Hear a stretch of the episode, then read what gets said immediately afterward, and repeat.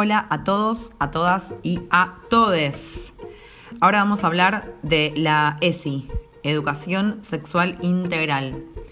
Este material que estoy recopilando fue mm, recogido de eh, la página oficial de la Fundación Huésped. Em, mencionamos a, bueno, a, Silvia Kurlat, que es la presidenta de la Asociación Argentina de Educadores Sexuales, la AES, ¿sí? Ella habla de la ESI como, mm, em, como una mirada integral que todos tenemos que tener en cuenta siempre a la hora de abordarlo, ¿no? Bio, social, axiológico. Y esto tiene que formar parte de un aprendizaje sistemático, tanto de docentes como de estudiantes como de familias. Y que involucra placer, miedos, estereotipos de género. ¿Por qué hay que trabajar la ESI? Bueno, esto es un derecho que eh, tienen los jóvenes, las jóvenes y les jóvenes. Hay que cortar también con lo binario. Eh, a partir de la ley 26150, que toma justamente a, jóvenes como sujetos de derecho y justamente el derecho de recibir información con aval científico hace que no se trate de restringir información a quienes la solicitan, niños, niñas y adolescentes, y también gente más grande, porque todo lo que se brinda está avalado por la ley y está avalado por profesionales, por sobre todas las cosas. Algo a tener en cuenta son los ejes que la, educación sexual integral plantea. Son cinco. En principio, reconocer la perspectiva de género, que tiene que ver con el modo de ver la realidad y las relaciones que hay justamente entre lo binario pudiendo deconstruirnos. Luego respetar la diversidad, ser tolerante justamente, ¿no es cierto? Respetamos la diversidad y ahí abre una pregunta. ¿Somos realmente tolerantes?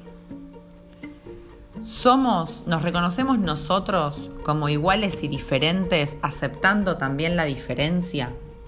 Preguntas como para, para pensar, para responder, desde todo sentido, ¿no? Desde todo sentido y desde todos los sentidos. Que ustedes se imaginen en este momento como yo me los puedo imaginar. Ahora, también un eje de la ESI es valorar la afectividad. Justamente no tenemos muy en cuenta emociones y sentimientos a la hora de hacer cualquier cosa.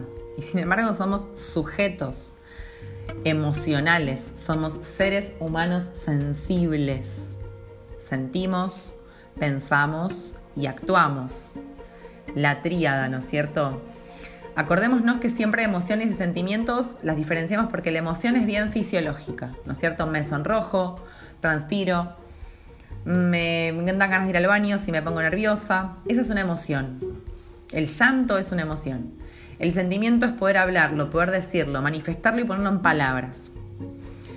Ahora, otro eje importante de la ESI es justamente el ejercer nuestros derechos, ¿no es cierto? El Estado debe garantizarlo, por supuesto, siempre. Las familias deben garantizarlo y los docentes deben garantizarlo. Derechos de niños, niñas, niñas, adolescentes. Humanos en general. Y otro de los ejes de la ESI, que lamentablemente muchas veces eh, hay una mirada biologicista sobre el tema, es cuidar el cuerpo pero un cuerpo que es biológico, psicológico, social, axiológico, como siempre digo, como siempre digo. Es un cuerpo en el que vivimos, es un cuerpo que es vehículo para ser, para sentir, para pensar. ¿Qué hacemos con nuestro cuerpo? ¿Cómo cuidamos nuestro cuerpo? ¿Cómo lo vivimos? ¿Cómo lo percibimos? ¿Cómo lo experimentamos? Cada una, cada uno elige sobre nuestro cuerpo, sobre su propio cuerpo mejor dicho. Pero también hay que tener en cuenta que hay que enseñar a cuidar el cuerpo, ¿no? Cada uno tiene un cuerpo, cada uno decide de forma respetuosa sobre su cuerpo. Por eso es muy importante que desde el inicio de la educación se brinde educación sexual integral. Los que tenemos la bendición de ser profesores, de ser docentes, tenemos lo didáctico pedagógico, pero muchas veces lo institucional empieza a cortarnos las alas y nosotros tenemos una ley que nos defiende, la 26150. Por eso en todas las áreas, en, todas las áreas y en todas las edades tenemos que brindar a niños, niñas, niñas, adolescentes distintas herramientas para que puedan reconocerse, para que puedan aceptarse, para que puedan aceptar al otro, registrar al otro, poder tener habilidades psicosociales, habilidades emocionales. Así que es mi humilde aporte sobre la educación sexual integral y el reconocimiento de cada uno de nosotros como promotores de la salud. Como profes podemos articular familia, escuela, Estado, haciendo un trabajo en red y por supuesto pensando en una co-construcción de la ESI. Y siempre tenemos que hablar de la ESI, no minimizar lo que nos dicen, siempre validar lo que nos cuentan, lo que nos eligen a nosotras, a nosotros, a nosotras para contarnos, ¿bien? Y manejarse siempre con la ley. Siempre tenemos que valorar la escucha activa sin juzgar, en un modo mindfulness si se quiere, pero siempre sin juzgar al que viene y nos cuenta.